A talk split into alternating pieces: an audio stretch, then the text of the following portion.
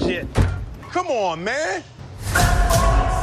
Alejandro Escalona, voz de América, Bad Boys for Life es la película más taquillera de estos últimos días en las salas de cine de América del Norte. Variety.com dice que la cinta de Sony con Will Smith y Martin Lawrence ha recaudado hasta el momento 17.600.000 dólares y que se ubica al tope de la lista por tercera semana consecutiva. Bad Boys. One last time. De acuerdo a Sony, esta tercera versión de la serie ha sido la más exitosa, superando incluso a Bad Boys 2. We're not just black, we're cops too. You have a brother in the 2nd Battalion. 1917 sobre la Primera Guerra Mundial está de segunda siendo exhibida en casi 4.000 salas de cine. If you fail, it will be a massacre.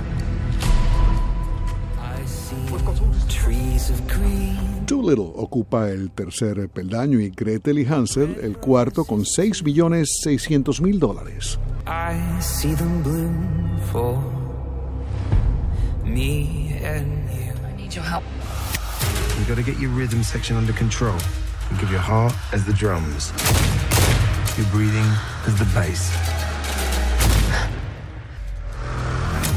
The Rhythm Section, una película de acción con Blake Lively y Jude Law, lleva 2.800.000 dólares, superando a Knives Out. Saquen los cuchillos.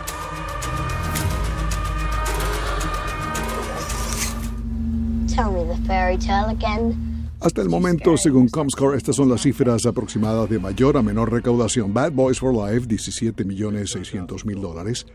1917, 9,6 millones. Doolittle, 7,7 millones. Gretel y Hansel, The Gentleman, Jumanji, Next Level, 6,1 millones. Star Wars, The Rise of Skywalker, 3 millones 100 mil dólares. are very special, Kate.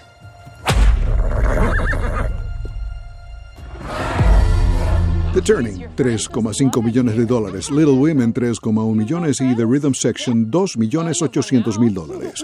Maybe. Y con motivo de la entrega del Oscar que será el domingo 9 de febrero en la ciudad de Los Ángeles, en los próximos días continuaremos mencionando nominados y potenciales ganadores. Alejandro Escalona, Voz de América, Washington.